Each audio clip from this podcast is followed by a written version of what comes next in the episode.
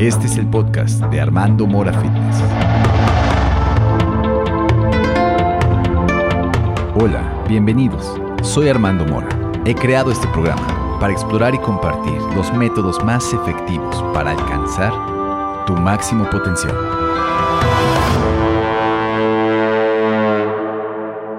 Hola, hola, bienvenidos a un programa más de Armando Mora Fitness. Hoy contamos con la presencia de un gran amigo, Jaime Iván Hernández España, quien es un psicoanalista, además de ser un gran entusiasta de las artes marciales. ¿Cómo estás, Iván? Hola, Armando, ¿qué tal? Qué gusto estar en esta, en esta bonita mañana, ¿no? De Jalapa contigo conversando, sobre todo comenzando un día hablando de temas que seguramente van a ser muy interesantes. Muchas gracias por la invitación. Pues háblanos un poco de ti. ¿Quién es Jaime Iván? Platícanos. Muy bien, Armando. Eh, te voy a contar un poquito, a grandes rasgos, quién, quién soy yo. Es una especie de autobiografía.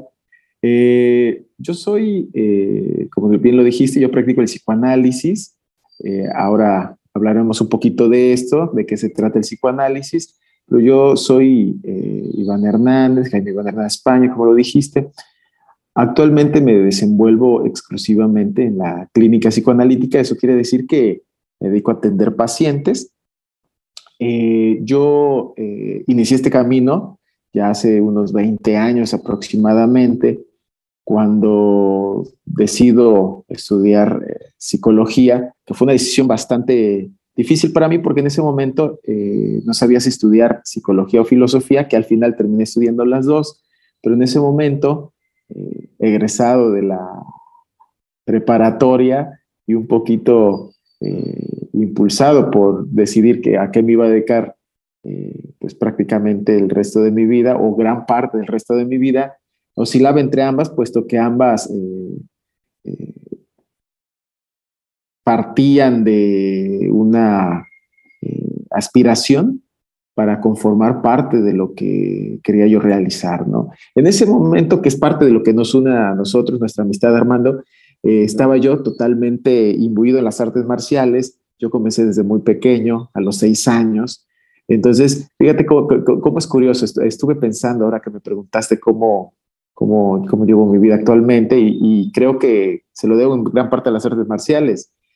Yo a los 17 años aproximadamente, yo ya había practicado artes marciales desde pequeño, pero a los 17 años me compré un libro eh, de Bruce Lee, que es el Tao del Jeet Kune Do, y en ese momento me dedico a estudiarlo, a trabajarlo y me doy cuenta que realmente son notas, es un diario de Bruce Lee realmente, son puras notas. Y ahí me encontré dos cosas fundamentalmente. Filosofía, tanto en su vertiente oriental como occidental, y psicología.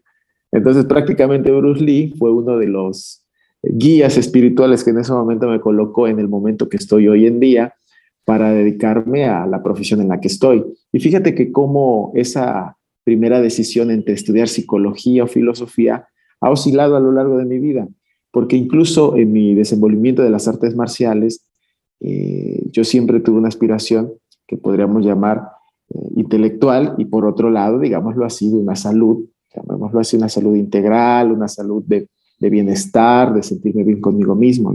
Eso me fue orillando a tomar la decisión de estudiar psicología. Yo comencé por ahí del año 2000 a estudiarla, y eh, a mitad de la carrera ingreso a filosofía también en la misma casa de estudios, ¿no?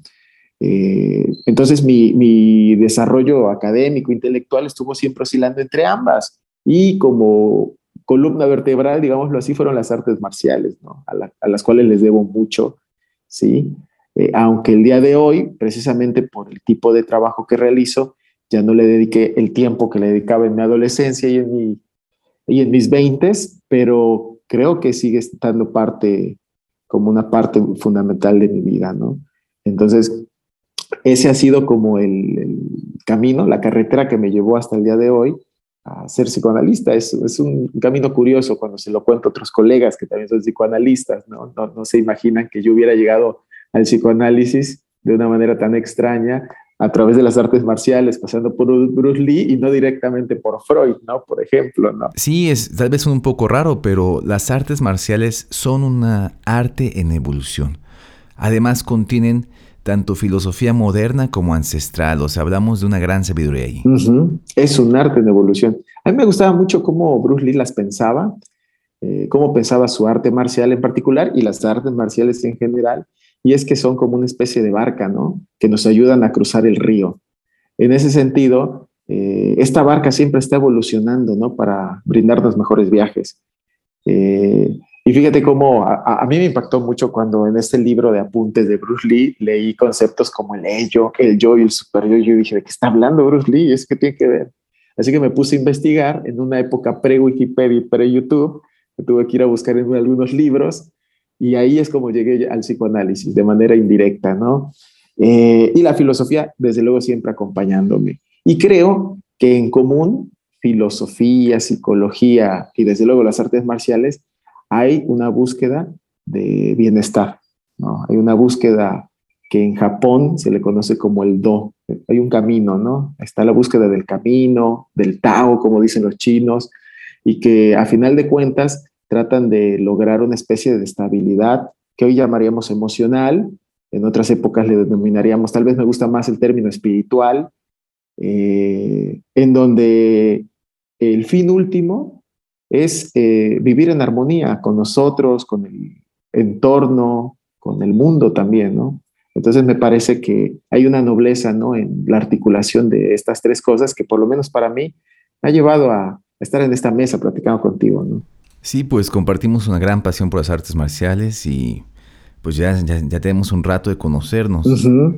Bueno, pero aquí como dato curioso, este, yo conocí a, a Jaime, este, pues él era mi maestro de Jeet Kune ¿no? Así nos empezamos a conocer, empezamos a practicar juntos, a filosofar y pues ahora estamos aquí otra vez compartiendo este el conocimiento que él tiene. En este caso nos va a compartir ahora un poco de pues de lo que es el psicoanálisis. Este, háblanos un poco de eso, Iván, por favor. Sí, eh, ya entrados en disciplina, eh, el psicoanálisis es, un, es una práctica que fue creada por Sigmund Freud y podríamos ponerle una fecha por ahí de 1894 aproximadamente, es decir, ya hace más de un siglo, apareció por primera vez la palabra psicoanálisis para referirse a un método de tratamiento de enfermedades eh, mentales y que en aquella época, hace más de 100 años específicamente, era algo que se denominaba histeria. Eh, ha pasado mucho y han cambiado muchas cosas desde entonces, puesto que el psicoanálisis, así como las artes marciales, han evolucionado y también se han ido adaptando a las problemáticas del mundo contemporáneo, ¿no? Desde los pacientes que trataba Freud, que eran pacientes que vivían en un ambiente eh, de mucha represión, tanto sexual como ideológica, atravesando por problemas eh, de otra índole que, por ejemplo, en el siglo XX, eh, que recién acaba de terminar y este entrado siglo XXI, podríamos denominar como problemas emocionales que pueden ser tanto depresiones como ataques de angustia o simplemente cuando una persona eh, quiere hacer algo pero ya no tiene la voluntad de seguir adelante, ¿no? Es como si su mente estuviera dividida por un lado, con cierta claridad de saber qué es lo que le quisiera lograr para su vida, terminar una carrera, seguir adelante en su matrimonio o con su familia o con sus amigos o realizar una actividad que considera le llenaría, sin embargo algo pasa, algo pasa que no termina dando ese paso, ¿no? Y que podríamos denominar que es un problema de la voluntad, ¿sí? Es muy interesante porque el psicoanálisis siempre ha estado en contacto y creo de ahí el que Bruce Lee llegara incluso a consultar a psicoanalistas y a psicólogos, el psicoanálisis siempre ha estado en contacto con la literatura, ha estado en contacto con las artes, ha estado en contacto con las ciencias y con todas las producciones culturales. Y me hace recordar mucho que un psicoanalista, después de Freud, muy famoso llamado Jacques Lacan, citaba mucho una, un apartado de, la Biblia que, no, que en este sentido no tiene nada ya de religioso y sí mucho de, contemporáneo, porque citaba eh, eh, una epístola de San Pablo que se llama Romanos, y esta epístola explica muy bien qué es lo que le pasa prácticamente a todo el mundo, sea creyente o no sea creyente. Me parece que eso ya no es este, necesariamente un requisito para ver lo que dice esta carta, que escribe este apóstol, y es muy interesante porque dice lo siguiente, sabiendo que la ley es buena, porque hago el mal que no quiero y no el bien que deseo. Eso podríamos decir que es prácticamente el drama de todas las personas. Una persona sabiendo que beber o fumar la está destruyendo, ¿por qué lo sigue haciendo?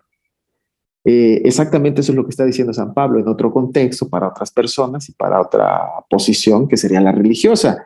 Nosotros podríamos plantear, sabiendo, por ejemplo, que hacer ejercicio, ¿por qué me la paso comiendo papitas o hamburguesas? No.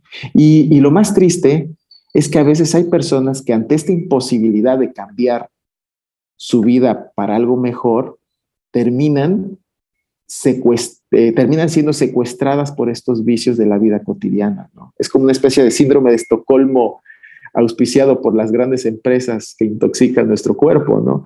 Es bien interesante porque eh, sabiendo muchas veces que ciertas actividades, relaciones con personas, eh, consumos de comidas o incluso prácticas que nos están deteriorando físicamente, mentalmente o espiritualmente, ¿sí? Aún sabiendo que nos hacen daño, no podemos evitar hacerlas. Es ahí donde entra en vigencia esta cita, por ejemplo, que se encuentra incluso en un libro que puede ser tomado por los no creyentes como un libro de sabiduría, que puede ser la Biblia, pero también hay otros como los orientales, ¿no? Que me parece que tenían muy presente en sus fábulas y en sus anécdotas de que hay una parte de nosotros que se resiste, ¿sí? a estar mejor con nosotros mismos, ¿no? Y es bien interesante esa observación, porque la podemos ver en las adicciones, la podemos ver en conductas autodestructivas, etcétera. Y ahí es donde puede entrar el psicoanálisis. El psicoanálisis es una práctica que lo que busca es producir una conciencia de cuál pueden ser los factores determinantes que nos están empujando a hacer ese mal que no queremos. Porque la tesis, y esta es una tesis fabulosa que propuso Sigmund Freud a comienzos del siglo XX, finales del XIX, y es que hay muchas cosas que aún son inconscientes en nosotros. ¿Sí? Eh, en general, siempre habrá cosas que son inconscientes en nosotros y que actúan para tomar todas las decisiones de nuestra vida. Eso no quiere decir que no seamos libres, claro que somos libres. Tenemos un gran margen de libertad para escoger eh, muchas cosas en nuestra vida, muchas cosas. Sin embargo, el psicoanálisis, vamos a plantearlo así, puede ser una herramienta idónea para aquellas personas que ya intentaron todo, que ya pidieron consejo, que ya leyeron algún libro, que ya fueron tal vez a una especie de terapéutica y aún así la voluntad les sigue fallando. Aún así no terminan dando el paso para buscar lo que es mejor para ellas o peor aún. El caso más grave es cuando las personas ni siquiera saben qué es lo que quieren para sí mismas. Y ahí, desde luego, son las personas que podrían ser mayores víctimas para que venga otro, tanto una persona individual como una empresa, a decirte qué es lo mejor para ti. Que la felicidad, por ejemplo, podría estar en destapar un refresco y compartirlo en familia, ¿no? Sí, hoy en día eso es este, pues un mal que está al acecho todos los días, ¿no? O sea, es muy fácil perderte en, en una ideología ajena a ti Hoy se ha perdido mucho lo que es la identidad, este, nos dejamos llevar por, por, cualquier idea con tal de tal vez conectar con esas ideas, ¿no? Y perdemos lo que nosotros queremos y las cosas se vuelven todavía más difíciles. Es decir, quieres salir a entrenar, sabes que entrenar te hace bien, pero no vas. Y no entiendes por qué porque tienes ese deseo de hacerlo, pero no lo estás haciendo. Entonces... Fíjate que, esa ha sido una preocupación por lo que acabas de decir es sumamente importante, ¿no? Somos eh, sumamente influenciados por nuestro entorno y el psicoanálisis es una, una gran opción, como lo planteé, para, para revisar qué está pasando con la voluntad, algo que escapa a mi conciencia. Esa es una gran, gran opción. Sin embargo, también hay otras muy interesantes que también se podrían intentar desde lo que podríamos denominar nuestra fortaleza interior. ¿no? Este es un término que no invento yo, sino que lo inventan algunos filósofos que fíjate que pensaron algo parecido a lo que estás planteando, y es que estamos invadidos prácticamente por ideas que, que no son nuestras, ¿no? Estos filósofos estoicos, eh, muchos de ellos, eh, no sé si recuerdas esta película de Gladiador, Sí. Épica, ¿no? Para todos los que nos gusten las artes marciales. Es de mis películas favoritas. Yo lo he visto como siete veces, ¿no? es el número mágico, ¿no? Eh, ahí viene un filósofo estoico. el, el emperador Marcos Aurelius, que iba a adoptar a Máximos, él es uno de los filósofos más importantes de toda la historia del mundo antiguo. Él tiene un libro que se llama Las Meditaciones de Marcos Aurelius. Las Meditaciones. Ese personaje que lo rescatan de la historia y es conocido como el filósofo rey, el, filósofo emperador. Él realmente fue un filósofo estoico, que hay un librito que yo se lo recomiendo a muchas personas para, para fortalecer esta, este castillo interior, donde él comienza a hablar precisamente de todas las tentaciones del mundo externo, ¿no? Este gran filósofo que lo ponen como un verdadero maestro de sabiduría, que aconseja a Maximus, que lo escoge como su hijo porque ve en él el potencial para alguien para ser grande. Que desafortunadamente en la película ya no se puede desarrollar eso, ¿no? Pero termina de una manera muy estoica muy épica también. Creo que eso es lo que nos captura cuando vemos la película. Es un verdadero héroe, ¿no? Hay un viaje del héroe, ¿no? Exacto. Eh, uno de los consejos que daban estos grandes filósofos, que fíjate que hoy en día lo recuperan muchos psicólogos de otra área, a los cuales también respeto mucho, como los psicólogos cognitivos, y hay otros psicólogos más, más holísticos, ¿no? Que, rescatan aspectos espirituales, cognitivos, etcétera, y que tienen a la filosofía estoica como un referente. Ahí vienen muchos ejercicios, como por ejemplo de meditación, eh, de meditación occidental, que podría ser, por ejemplo, el diario, ¿no? El diario es muy interesante porque es un ejercicio estoico muy, muy interesante que consiste, por ejemplo, en iniciar tu semana escribiendo, ¿sí? Escribiendo. Ese es un gran ejercicio, escribir. ¿Por qué? Porque la escritura de lo que nosotros somos es una especie de reflejo que nos ayuda a adquirir conciencia, una conciencia más plena de quiénes somos, qué hemos hecho y qué queremos dejar de hacer. Muchas de las cosas que hacemos y no queremos hacer es porque no nos damos cuenta que las hacemos. Hasta que empezamos a tener un registro de, a ver, ¿cuántas veces me tomé un refresco en la semana? Yo creí que tomaba poco, pero haciendo mi diario me tomé cinco botellas, es bastante. Sí, sí. Pues es que es hacer conciencia de tus actos. Exactamente, exactamente. Y me parece que un diario puede ser muy bueno. Eh, había otro filósofo estoico que se llamó eh, Séneca, que practicaba eh, cartas, cartas a los amigos. Eso es algo que yo en algún momento he llegado a practicar y es muy enriquecedor. Las cartas a los amigos, por ejemplo, pueden ser de consejos, ¿no? uno aconsejando al otro, a veces adquiere conciencia y se aconseja uno a sí mismo, ¿no?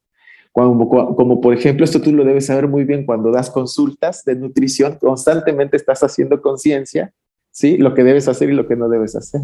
Sí. ¿No? Ese es un ejercicio estoico muy bueno para hacer conciencia, la enseñanza. Ajá. Muchos colegas que se dedican a la docencia dicen que jamás aprendieron tanto de un tema hasta que dieron clases. ¿no? Entonces, cuando nosotros damos un tema, por ejemplo, que tiene que ver con la salud, como, el ejercicio, la, nutrición, eh, la meditación. Nunca somos mejores en ello que cuando lo enseñamos. Entonces, aquí viene otro ejercicio, el enseñar al otro, lo cual implica salir un poquito de la conciencia contemporánea de todo para mí, ¿verdad? Eh, hay un poeta que Freud citaba que se llamaba Heinrich Heine, y era un poema muy bonito que decía, nada más recuerdo las primeras líneas que decía, Dios estaba enfermo y sanó cuando creó al mundo. Entonces, para nosotros hacer conciencia de nuestra salud, tenemos que crear salud en los demás. Ese es un gran ejercicio. Sí, es una frase muy bonita. Es una frase bonita, ¿no? Entonces, esto es algo que incluso yo lo veo en el psicoanálisis y es una tesis que no comparte todos los psicoanalistas, desde luego, pero eh, sí, la, sí la propone un psicoanalista que yo admiro mucho y del cual me considero su alumno y fui su alumno mucho tiempo, que se llama Alfredo Eldenstein, es un argentino. Él en un libro que se llama La clínica psicoanalítica, la topología y la clínica psicoanalítica, que es un área de estudio del psicoanálisis, él propone alguna idea muy interesante y es que todos los psicoanalistas, cada vez que intentamos curar a alguien, nos curamos a nosotros mismos. Siguiendo la misma idea, ¿no? Siguiendo la misma idea. Es decir, el psicoanalista puede tener dos posiciones. Una, y es que el psicoanalista se cura, después ya está curado y luego cura al otro. Yo no soy tan partidario de eso. Yo creo la otra, y que sería, el psicoanalista efectivamente eh, en, la, en, la, mayoría de los casos y preferentemente, pues ha ido a un tratamiento psicoanalítico, ha revisado sus cosas, ha revisado todo lo que Freud decía que queremos tirar en el desván y no queremos saber nada de eso. Lo revisamos, entramos en contacto con, con ese inconsciente que alberga cosas terroríficas, pero a veces también cosas muy valiosas. Y una vez después hecho eso, estudiamos bastante, eh, tratamos de entender cómo trabajar con las personas, fundamentalmente eso estudiamos bastante para tratar de entender eso, cómo funciona, y lo empezamos a aplicar con otras personas, pero eso no quiere decir que ya estemos curados. Me parece que se puede aplicar lo que dijiste para las artes marciales, ¿verdad? Lo mismo para el psicoanálisis y para muchas cosas de la vida, y es que están en constante evolución. Si nosotros creemos que ya estamos curados y que lo único que tenemos que hacer es, enseñar, tenemos una posición que me parece no es la adecuada cuando queremos guiar a alguien. Y es que nosotros les, los enseñamos desde la cúspide, desde el saber, desde ya estoy yo hecho y derecho y ahora te voy a enseñar a ti cómo hacerlo. Por lo regular, ahí siempre viene un maestro que un filósofo político llamado Jacques Rancière llama el maestro atontador. El maestro atontador es el que cree que el alumno es tonto y que el maestro es inteligente. Entonces, de hecho, la palabra alumno significa sin luz. A Lumno, lumno, lumno viene de luz, ¿no? Privado de luz. Entonces el maestro le daría luz. Esa es una forma que yo no comparto. La otra sería más bien que somos unas especies de maestros ignorantes en la vida, ¿no? Como Sócrates que decía yo no sé nada, ¿no? O por ejemplo el psicoanálisis que algunos proponen que debe ser lo que un filósofo y místico muy importante llamado Nicolás de Cusa propuso como docta ignorancia. No significa que seamos ignorantes crasos o ignorantes totales o, burros, ¿no? Que no queramos saber nada. No, no, no. De hecho, estudiamos un montón. Antes de comenzar esta, esta charla, estábamos hablando de todo lo que hay que investigar sobre ciertos temas, ¿no? Hay que documentarse, hay que estar al día, pues para tener una idea de lo que está sucediendo a nuestro alrededor. Es decir, investigamos bastante, pero ante eso no hay que tener una posición de entonces de yo ya lo sé todo. Sí, pues es que las cosas a veces las tratan como si fueran absolutas, ¿no? Así es. En esta vida, al menos en mi perspectiva, me doy cuenta que todo es relativo. Digo, tampoco todo es relativo, porque si no, si todo es relativo, todo se vale. Todo se vale, ¿no? Pero digamos que mi, padre tiene una frase que dice, yo soy absolutamente este, relativista. Algo así. ¿Eso qué significa? Que sabe que todo puede tener una postura diferente, que sabe que todos o sea, es algo muy individual a veces, ¿no? Entonces, no nos podemos solamente ir con, con, esa idea que todo el mundo dice que esto es exactamente así porque es así. Al menos en una cuestión filosófica, porque hay cuestiones que ya de ciencia, sabes que el cuerpo funciona de tal manera. Puede variar a ciertos grados entre cada persona, pero ya funciona así, ¿no? El sol va a salir de tal forma, o sea, son cosas que ya son, ¿no? Entonces eso no puede cambiar, tal vez va a ser una hora después, una hora antes, pero eso sigue igual. Pero una cuestión filosófica o ideológica, no nos podemos quedar con esa parte absoluta, yo creo. Sí, estoy de acuerdo contigo. Si no se caen fanatismos. Sí, exacto. Sí, y en lugar de volverte un guía, te vuelves un líder de un grupo sectario y empiezas a adoctrinar. Que eso también pasa bastante, ¿no? En las artes marciales, en la salud, en todas las disciplinas. Claro, y te puedes quedar ahí, es muy fácil quedarte ahí. Pero bueno, ¿por qué, ¿por qué no nos platicas qué es lo que tú haces cuando te sientes abrumado o cuando sientes que no puedes avanzar o cuando estás perdido? Platícanos. Yo personalmente, igual esto es algo muy personal, yo, yo suelo leer, ¿no? Yo, yo, yo, yo soy muy lector, ¿no? Entonces, cuando estoy muy abrumado, suelo hacer una actividad de este tipo, ¿no? Yo leo, eh, trato de buscar un espacio tranquilo. Fíjate que a veces no tomamos en cuenta eso, ¿no? así como las personas no se dan cuenta que consumir productos altos en almidones y azúcares también produce ansiedad, la gente tampoco se da cuenta del valor del silencio, ¿no?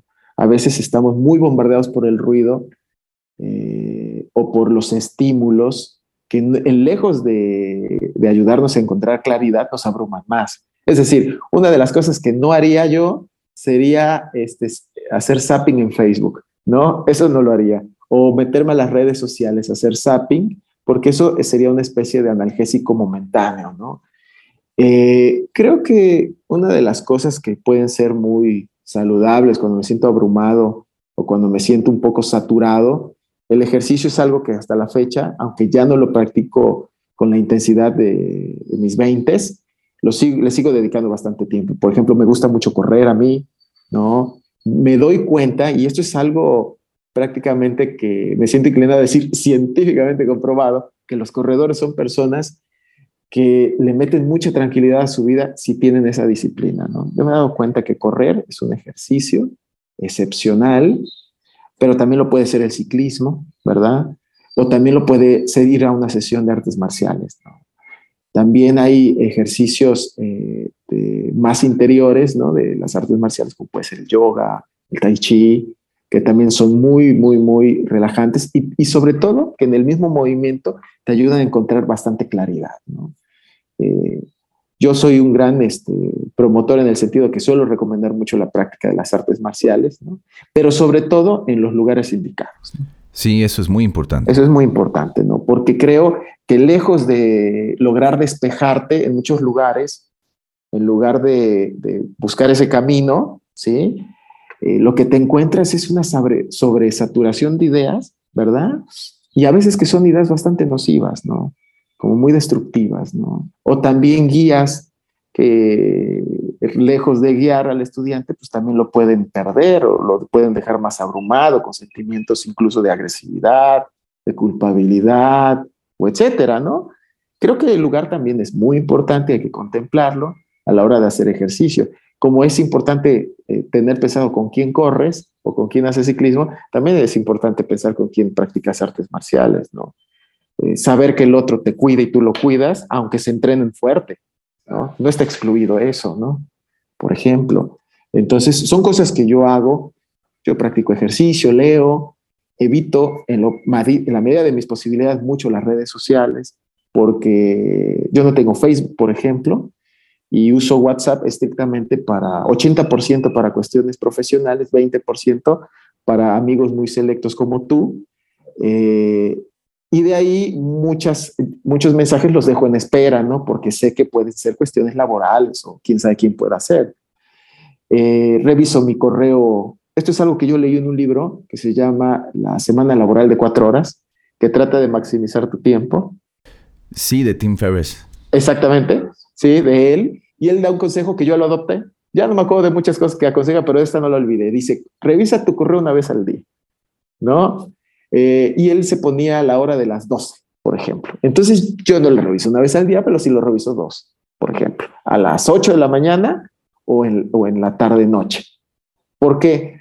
Porque si, por ejemplo, tú revisas tu mail a eso de las 11, 12 de la noche y es una mala noticia, no vas a dormir bien, pero tampoco la vas a solucionar. Entonces mejor no lo revises y revísalo temprano, ¿no?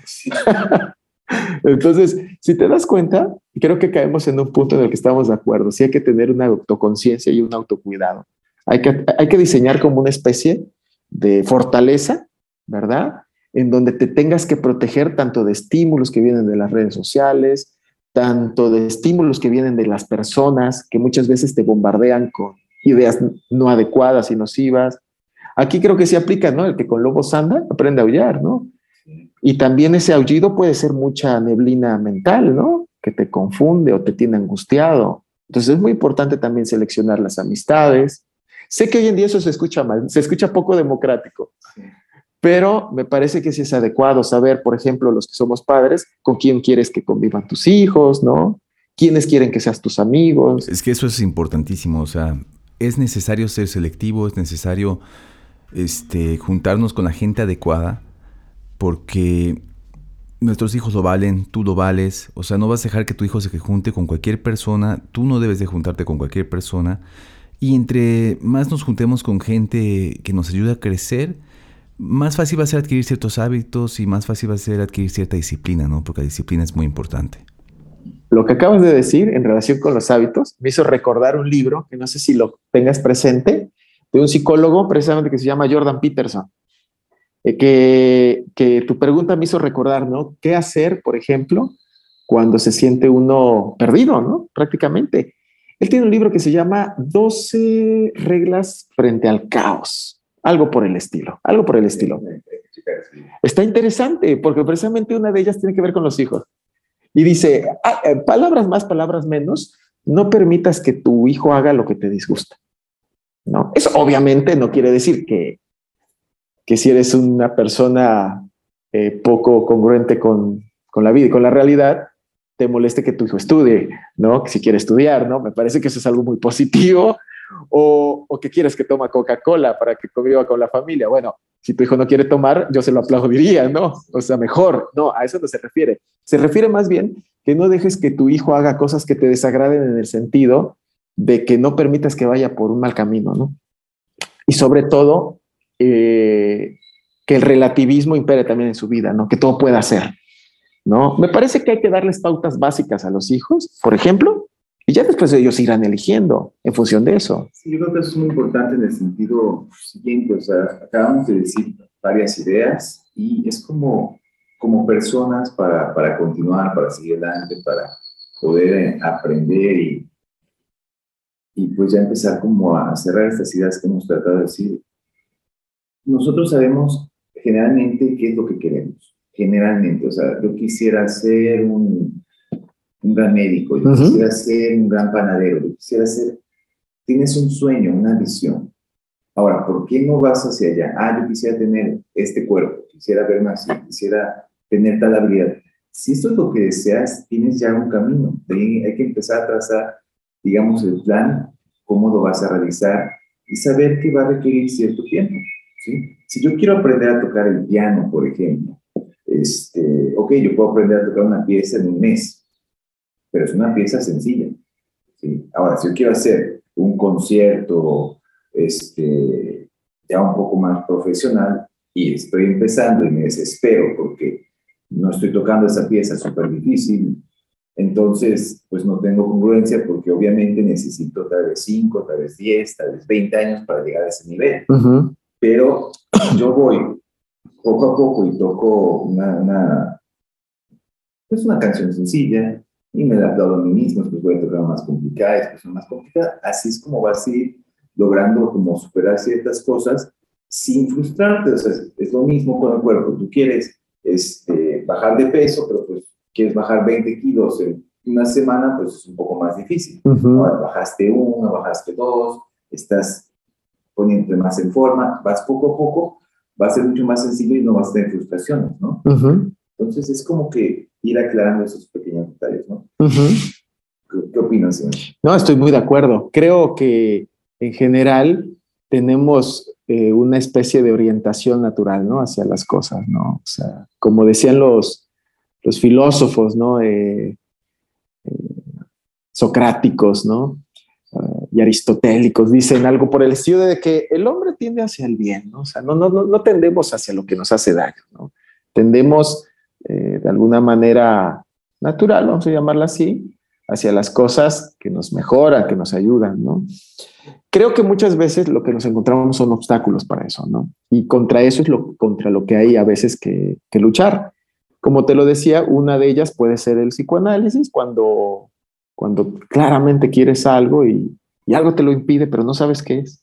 Y lo intentas y lo intentas y la voluntad falla, un psicoanálisis ahí, en ese caso, puede venir muy bien, pero también pueden venir bien otras, otro tipo de estrategias, ¿no? Eh, me parece que informarse y tener conciencia de las cosas, muchas veces las personas no hacen las cosas porque no saben. Mucha, existe el mito, ¿no? De que alimentarse bien es muy caro, lo cual no es cierto. Es sumamente caro más bien alimentarse mal. Yo me doy cuenta lo, lo que gasta la gente en la semana yendo a las franquicias, ¿no? Se gasta bastante dinero eso es peor todavía, ¿no? O sea, sí, claro. Llegas a un nivel, ah, este, las facturas van a ser tantas. Sí, sí, sí, la, la, la medicina, llamémoslo así, preventiva, en este caso, que es la alimentación. Sí, las facturas son una cosa, pero sin mencionar los dolores y las carencias que, por las que uno pasa cuando pues, uno se enferma, ¿no? Claro. Y eso afecta irremediablemente también la mente. Sentirse enfermo, estar cansado todo el tiempo, las grandes enfermedades de Occidente, que Estados Unidos me parece están de alerta roja constante y México cada vez más, eh, diabetes, cardiopatías, enfermedades cerebrales, autoinmunes, no. Sí, este, vivir enfermo es súper frustrante. O sea, yo entiendo perfectamente, he estado ahí, sé lo que significa querer dar un paso y no, no poderte mover, sé lo que significa este, quererte rendir, sé lo que significa todo eso. Pero necesitamos tener motivación, necesitamos convencernos a nosotros mismos de decir, ¿sabes qué? Sí puedo, sí puedo seguir adelante, sí puedo dar ese paso. Porque al final de cuentas rendirse no es una opción, no debe ser una opción, siempre podemos mejorar. Y eso, eso es un mensaje que debe quedar muy claro, siempre podemos mejorar. Pero bueno, ya para, para empezar a cerrar, ya para, para irnos despidiendo, vamos a terminar con una última pregunta que sería, ¿cuáles serían los hábitos que tú consideras necesarios para poder alcanzar el éxito? Eh, ah, es una gran pregunta, ¿no? Creo que hay una serie de hábitos, pero creo que sí es un buen ejercicio, ahora que me lo planteas, tratar de, de, de, reducirlo, ¿no? De concentrarlo a unos pocos o si no a uno. Un hábito, creo que va a sonar redundante, ¿eh? pero creo que un buen hábito es tener hábitos, ¿no? Para empezar, un buen hábito es tener hábitos, eh, contemplar que son muy importantes los hábitos, porque realmente con lo que nos encontramos es que la mayoría de las personas andamos por la vida sin hábitos. ¿Por qué? Porque hay como un alto valor a lo espontáneo. ¿sí? Las personas, por ejemplo, suelen, suelen eh, pensar que el ejercicio lo hacen porque les nace. Creo que esta es una manera en la que te puedo contestar. Una de las cosas que yo le digo a mis amigos que quieran hacer ejercicio o que quieren emprender, por ejemplo, el estudio de una carrera, puede ser incluso esto, tocar el piano, lo que sea, siempre creen que esa decisión está del lado de la espontaneidad y la emoción. Yo lo que les digo es, siempre que dejamos solamente, solamente, solamente la decisión de ese lado, es muy frecuente que abandonemos. ¿Por qué? Porque la gente que realmente se para a hacer ejercicio no siempre quiere. El asunto es que siempre tienes que ver algo más allá por lo cual haces eso presente. En este sentido, creo que un buen hábito, eh, lo estoy pensando así, es establecer como una conexión entre el futuro y el presente. ¿Sí? Creo que si nosotros nos entregamos solo a la espontaneidad, es decir, yo corro porque me gusta, sí, seguramente sí, pero me parece que apostarlo solamente porque me gusta lo que siento en este momento, puede ser que mañana no. Y creo que los que más nos pueden responder las estadísticas de esto son los que inscriben gente en el gimnasio. ¿Cuántas personas van a una o dos clases y no vuelven? Sí, luego pagas el año y pues fuiste un mes. Y fuiste un mes. ¿Y por qué pasa esto? Porque pagaste el año emocionado, con la idea de que lo ibas a hacer todo el año, pero la verdad es que la voluntad ahí se agota, ¿sí? Lo mismo pasa con las dietas, lo mismo pasa con el estudio. Yo que doy clases en la universidad, me doy cuenta cuántos llegan a primero y cuántos llegan a octavo. menos de la mitad, porque todos llegan emocionados, todos quieren ser psicólogos, filósofos, eh, actores, pianistas, sanos, pero la emoción es una mala consejera. Como le... ahora sí que no hay que confiar tanto en la espontaneidad en ese sentido. Sí hay que ser espontáneos en muchos aspectos de la vida y es algo muy enriquecedor, pero no hay que confiar en el sentido del gusto espontáneo. Creo que esa es la palabra correcta, el puro gusto, porque por puro gusto comemos una hamburguesa.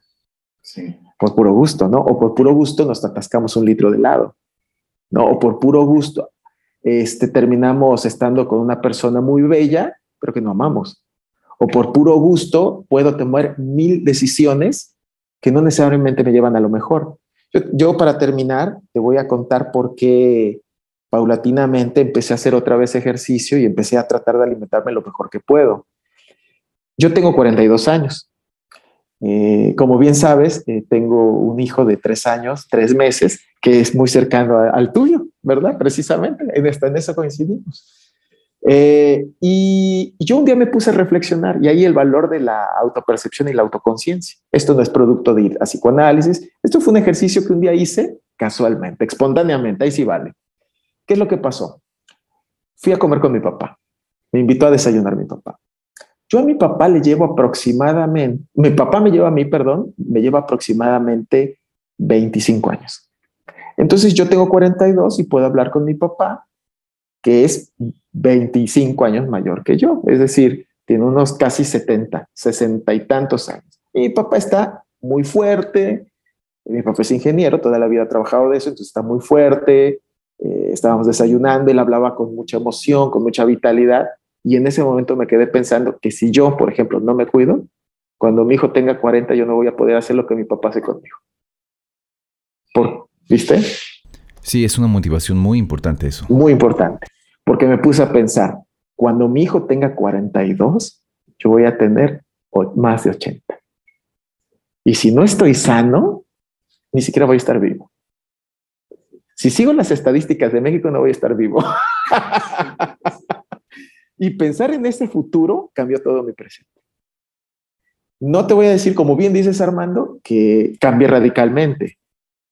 No se puede. De hecho, te desmotiva mucho. Pero sí te puedo decir que dos tercios de mi alimentación diaria está prácticamente basada en legumbres, en, verduras, en cosas verdes.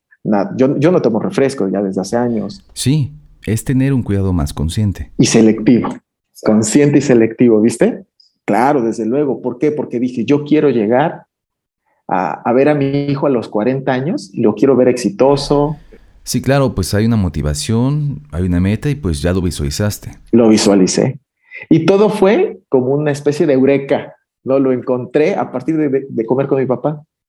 Entonces, mi papá me dice, ¿quieres más pan? Le digo, no. Le, dije a mi papá, te voy a decir por qué. ¿Por qué? Le digo, porque yo quiero hacer esto con mi hijo. mi papá no me entendía hasta que le expliqué. Y ahí mi papá agarró conciencia y dice, tienes razón. Tú le llevas más años a tu hijo que yo a ti. le digo, sí, papá. Yo, yo quiero hacer eso. Entonces, si te das cuenta, cómo visualizar, ese es otro ejercicio, ya lo acabas de nombrar, ese se puede sumar al diario, se puede sumar a la enseñanza al otro, la visualización de qué es lo que quieres a futuro. Pero si te das cuenta, una gran clave, y de ahí está este, el nombre de los samuráis, implica el servicio al otro. Si el samurái podía ser tan, hablemos de los grandes samuráis, si podían hacer las grandes hazañas de las que nos han hablado, es porque eran servidores. No eran, este, no eran personas que, que solamente se servían a sí mismas. Incluso el Ronin más famoso, que fue Miyamoto Musashi, dejó unos grandes libros para nosotros que los leemos. Es decir, no fue tan individualista. Es decir, siempre hay que pensar en relación con el otro, que puede ser un hijo, una esposa, un amigo, el futuro, tus futuros lectores, tus alumnos, los que no conoces.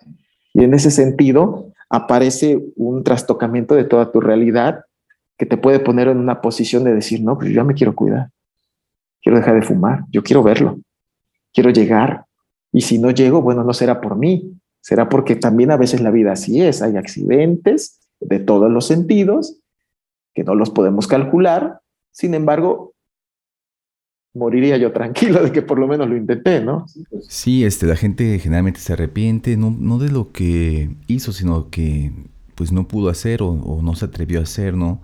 Generalmente incluso cuando pierdes a alguien, no te, no, te duele tanto, bueno, te duele la ausencia, pero te duele también el saber que pudiste haber hecho más con esa persona, que tal vez hubieras podido decirle algo importante que no te atreviste a decir en su momento, ¿no?